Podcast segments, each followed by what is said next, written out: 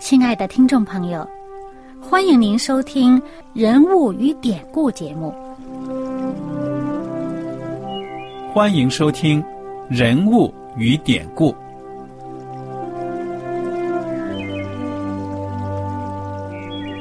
听众朋友们，当你读圣经的时候，不知道有没有过这样的想法：生活在几千年前的圣经人物，与我们这生活在二十一世纪的人有什么相关吗？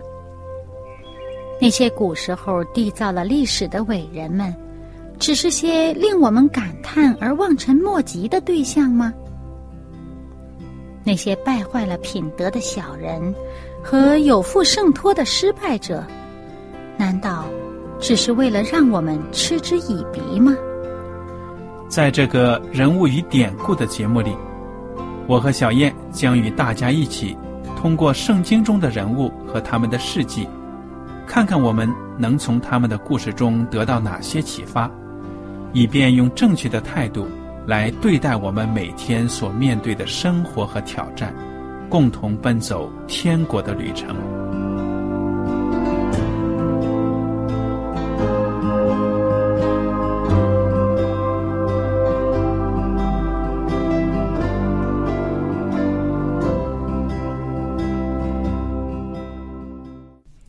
听众朋友们，你们好，我是艾德，我是小燕，大家好。很高兴又能跟您坐在一起来研究圣经当中的人物与典故。我们上一讲呢，学习到了这个马太福音第六章。第六章呢，我们已经讲过了这个论施舍的问题。耶稣基督说呢，当你们奉献的时候，施舍的时候呢，不要张灯结彩、敲锣打鼓的，让人家呢。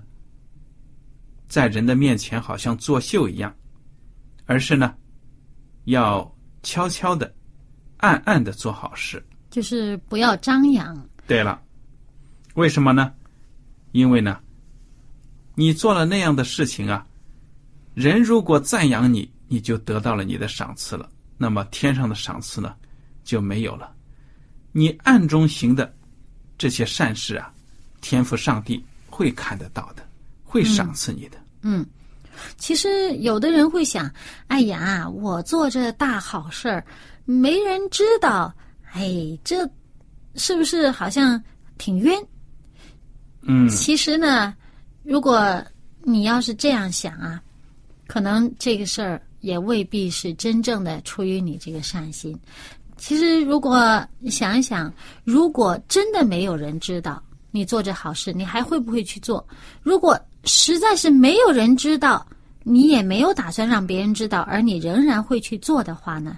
这是真正出于你的善意，嗯，真正是愿意帮助人的，嗯，非常的好。那好，接下来的这个论祷告的事项呢，其实跟这个施舍呢，也多少有点关系。我们来看这个马太福音第六章第五节，嗯。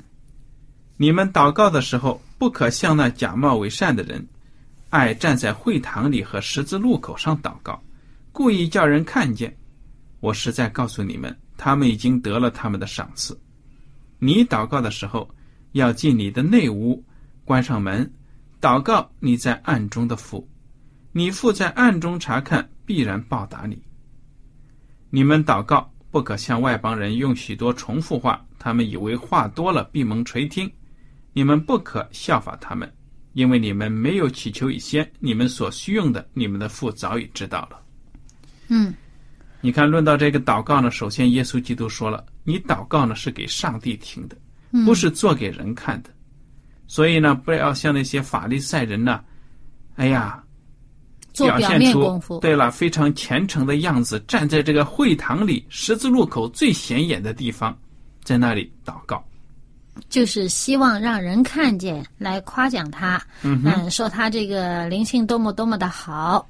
嗯，耶稣基督反而说呢，你们祷告的时候呢，进到内屋里，关上门。其实这是真的，因为你祷告本来就是你跟上帝之间的沟通，对不对啊？哎，我们人呢有什么重要的话呢？不想让外人听了，还专门找个地方僻静的地方呢商量事情啊、谈话呀、什么的，何必要让人知道呢？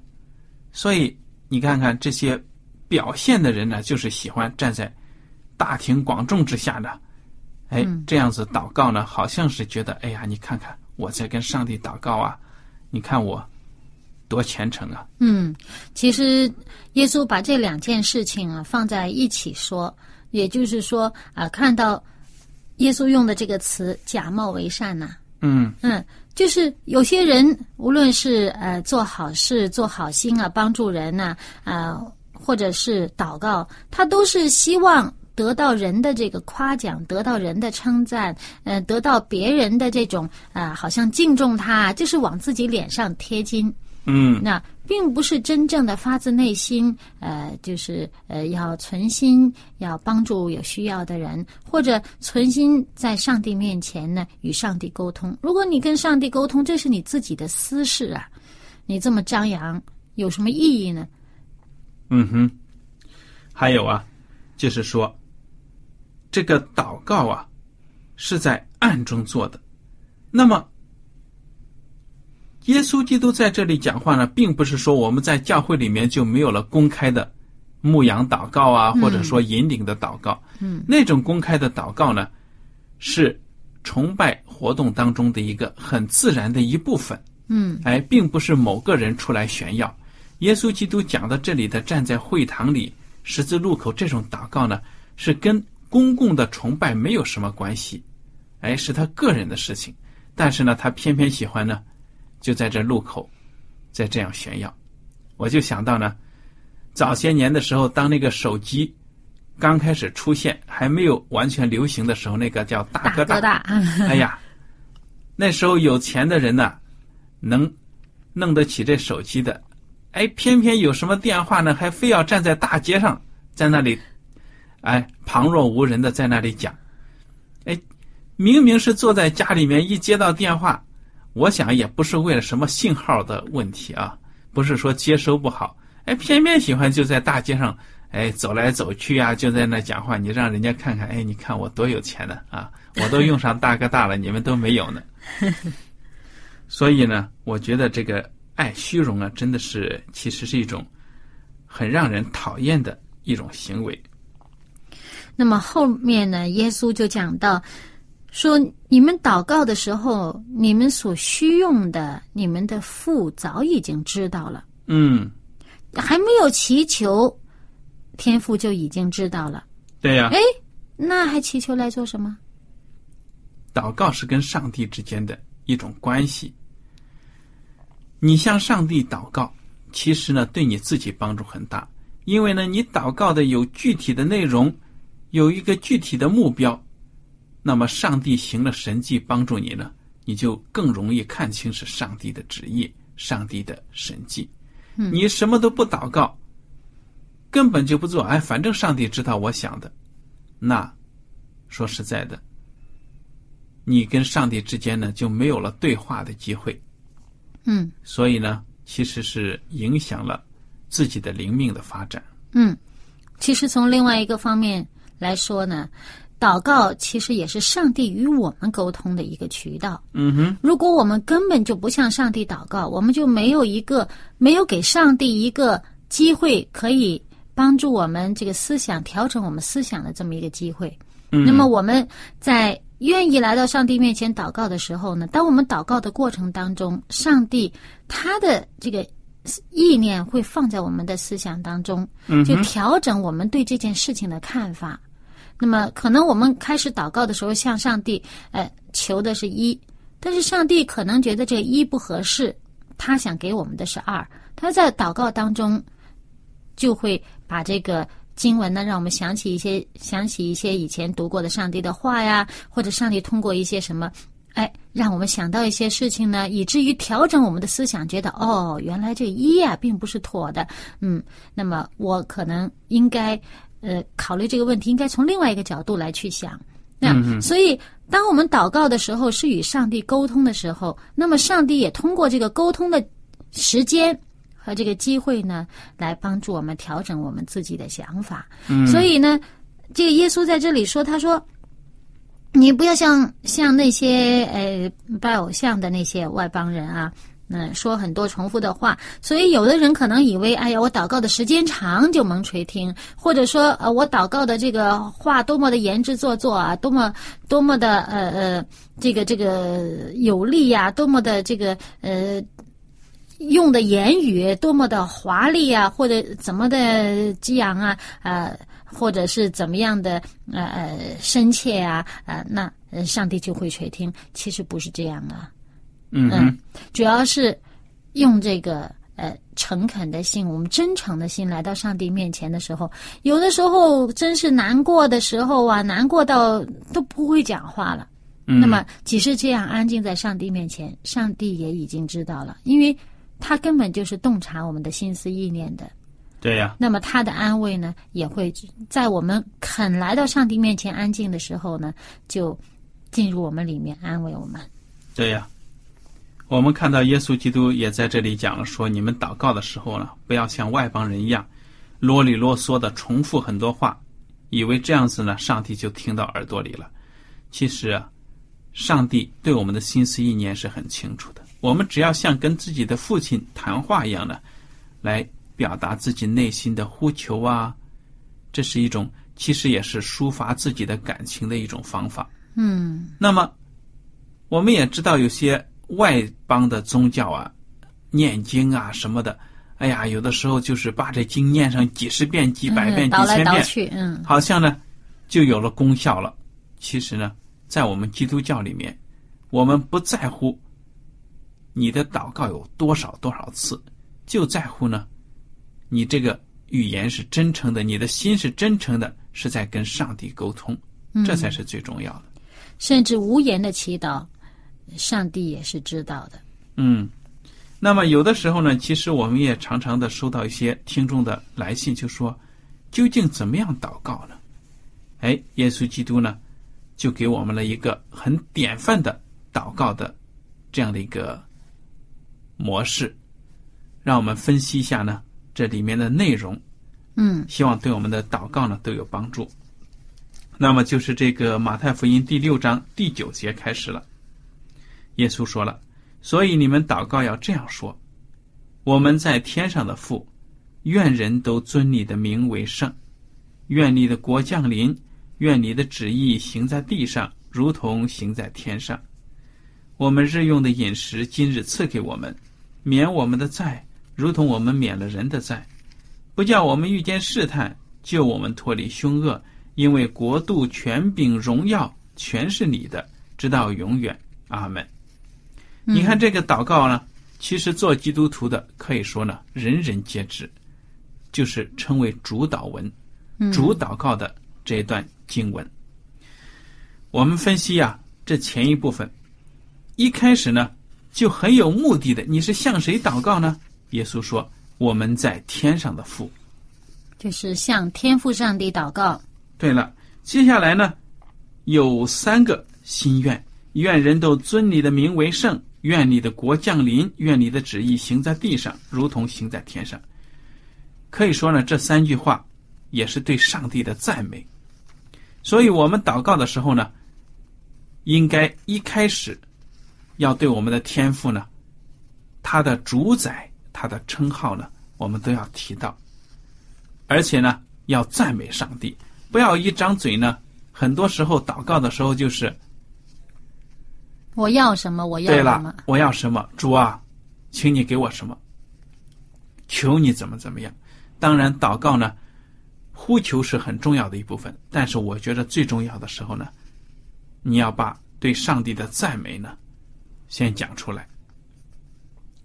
我们在旧约的圣经当中分析了一些经文，比如说所罗门的祷告啊等等，都少不了这一部分的赞美上帝。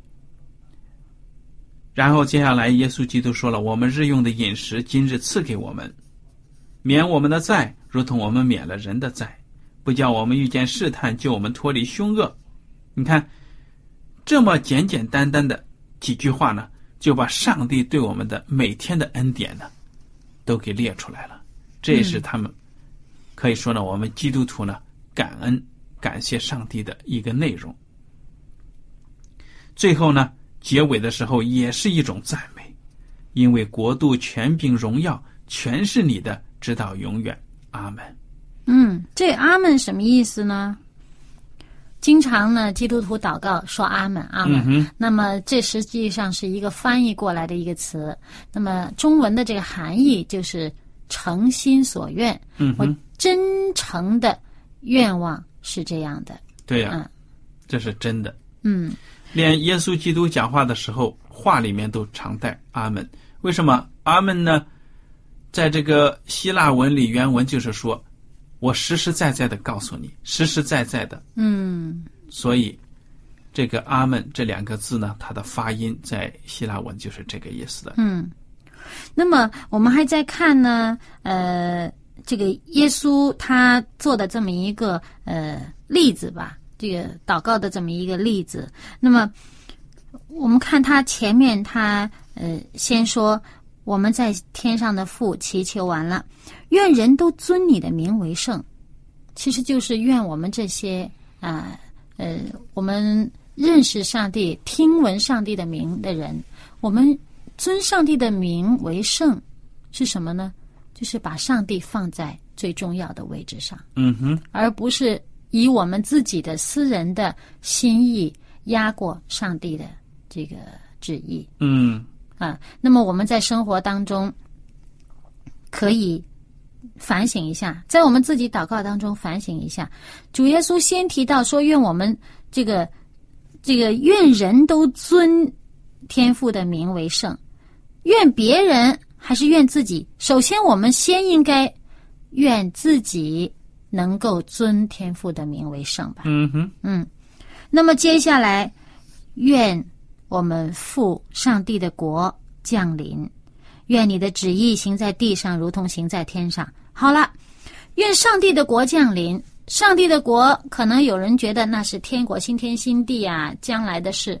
那么现在求的不只是将来的事，我们现在每天生活，上帝的国降在哪里呢？有没有降在我们自己身上？嗯上帝的国降临，上帝的旨意行在地上，如同行在天上。好，行在地上，别人的事情我们可能伸手不可及，我们管不了别人的事，管不管得了自己？上帝的旨意有没有行在我的身上，如同行在天上？我容不容许上帝的旨意行在我的身上？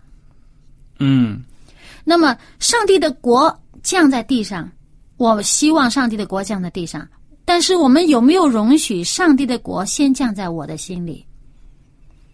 还有呢，这个国降临呢，也是说这个上帝国度的原则有没有通过我的生活呢，行在这个世界当中？嗯，对不对啊对，所以这个都是一个对我们自己来讲切切实实的一个生活的体验。我们是不是容许上帝他的一切旨意行在我自己的身上，如同上帝的旨意行在天上这样的亨通？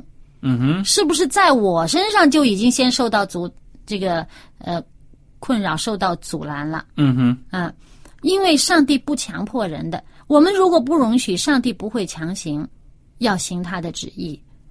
嗯哼，那么，所以呢，这件事我们先，如果我们用主导文来祷告的时候，说每一句话的时候，想一想这句话在我身上能不能放行？嗯我是不是真的愿意上帝的话在我身上行的通畅，如同在天上这么亨通一样？嗯哼，那么接下来呢，我们说啊，我们日用的饮食，求上帝赐给我们。可能在这个平安顺畅的国度里面，在这个大家呃万事都太平无事的情况下，这个日用的饮食是我们意料之中是一定会有的。嗯那么我们是不是感谢上帝，把一切我们生活所需的已经赐给我们了？嗯哼，那么当然，在灾难当中的人呐、呃，什么雪灾呀、啊、风灾呀、雹灾呀、地震当中的这些受困难的、有困苦的这些人来讲，每天的饮食未必有嗯啊、可能得到饮食是很不容易的，能有干净的水喝，能有让人吃饱肚子是很不容易的。那么，祈求上帝赐给今日赐给我们。那么我们已经有这个饮食的时候，我们是不是存着感恩的心，感谢上帝，让我们有这样的生活条件，嗯有这样美好安舒的日子？嗯。那么接下来说，免我们的债，如同我们免了人的债。哎，不一定那个有人欠了我们的债呀。那就是说，这个我们也另外一个角度，就是说理解为我们饶恕了别人的哎，过错。对了，求上帝饶恕我们的亏欠，如同我们饶恕了、我们宽恕了亏欠我们的人。嗯哼，嗯，原谅别人的过失。嗯，那接下来说，不叫我们遇见试探，救我们脱离凶恶。哎，不叫我们遇见试探。有的时候呢，试探来了，我们免不了会遇见。嗯哼，真遇见的时候怎么着了？你这求不要遇见，遇见的时候怎么办呢？我这个经文更深一层啊，你看看原文的话，你可能会得到更多的启发。就是我们不要陷入试探，有些中文的译本翻译为就不让我们陷入试探，嗯求上帝救我们不要陷入试探。试探来了，来到面前了，我们能够拒绝，能够不踩到里面去，不陷在里面去。嗯，那么救我们脱离凶恶。那么最后呢，因为一切的这个呃国度啊、权柄啊、荣耀都是天赋上帝的，直到永远。那么我们所求是向这位永远的、永远的呃今在、昔在、今在、永在的父，嗯向他祈求，是向一个真神祈求，而不是嗯一些不牢靠的啊、会会不长久的一些事事物来祈求。嗯嗯，谢谢你帮我们分享啊分析这样的经文。那么我们看到呢，耶稣基督他做的这个祷告很有典范性，而且呢很简练，对不对啊？嗯就把人活在这个世界上呢，我们的物质的需要、精神的需要呢，都提出来了，而且看到谁给我们提供这些需要呢？就是上帝。嗯所以存着感恩的心，每天依靠主而活。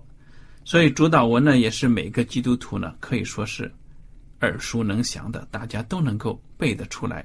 常常散会的时候呢，都以集体的背这个主导文作为散会的结束祷告。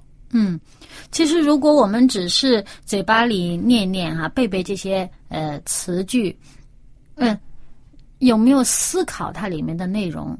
这其实我们应该嗯反省一下啊。那么在我们背主导文的时候，就好像我们在唱圣诗的时候一样，你是不是真的静下来？嗯，知道自己所唱的，知道自己所说的这个是什么样的含义？我我认得一个人，年纪挺大了，他挺小的时候啊，他的这个母亲呢很虔诚的哈，就已经把这个信仰告诉他了。嗯，那么他圣经也读过，可是呢，他还不信，不是太信上帝的。但是他呢，就说，嗯呃，我问他，呃，向他传福音的时候，他就说我信呐、啊，我每天啊都这个祷告的，祷告很多次啊。那么有一天，那么我去看他的时候呢，说跟他一起祷告。那这一天我说，哎，你来祷告吧，那我们一起祷告。结果他就是祷告主导文，我就问他，那么呃，你有没有更具体一些呢？啊，没有啊，我每天好多遍呢，我都是用主导文祷告。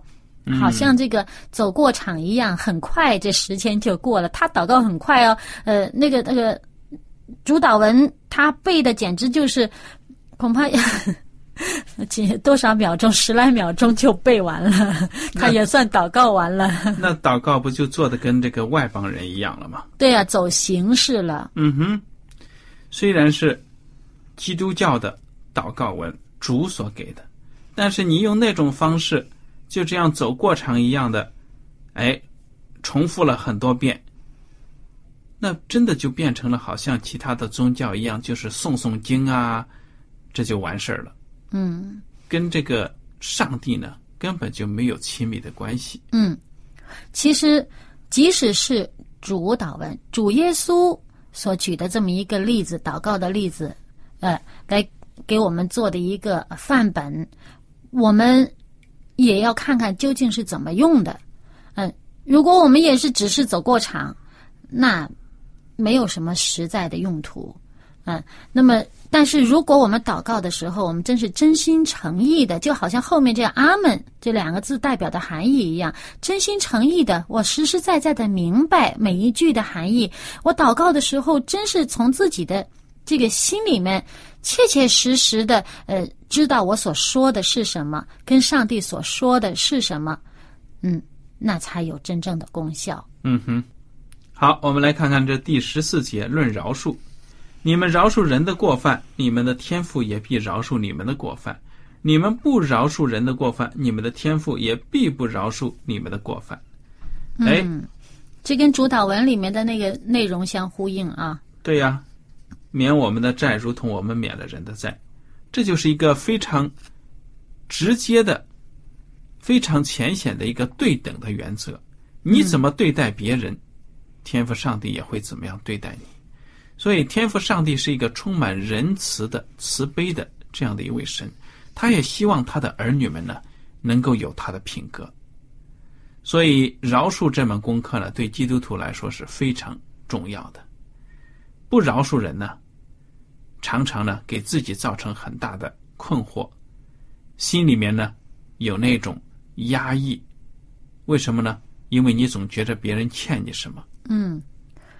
其实，呃，耶稣在另外一个场合也说：“你想别人怎么对待你，你就应该怎么样对待别人。”嗯哼。那作为这个对别人有亏欠的人，有时候心里边很内疚啊，很希望得到这个原谅，得到宽恕。那么，如果别人亏欠你的时候，你能够从对方的这个角度想一想的话。你愿意接受他的这个道歉啊？愿意宽恕他？你自己没有怀着记恨的心，让别人心里边也得到安慰。那么这样的话呢，上帝很乐于看到这样的情况。嗯，所以我们做基督徒要常常想，是上帝呢先饶恕了我们，所以呢我们才饶恕别人。那么只有做到这一点呢，我们才真正成为一个基督徒了。嗯，所以愿大家呢都学会这个饶恕的功课。好了，今天的时间呢到此就结束了。您如果有什么问题和想法，欢迎您写信来。艾迪和小燕呢，感谢您今天的收听，愿上帝赐福你们。我们下次节目呢再会。再会。喜欢今天的节目吗？若是您错过了精彩的部分，想再听一次。可以在网上重温，我们的网址是 x i w a n g r a d i o 希望 radio，或是找旺福村也可以找到。记得把好东西介绍给您的朋友，与他一起收听。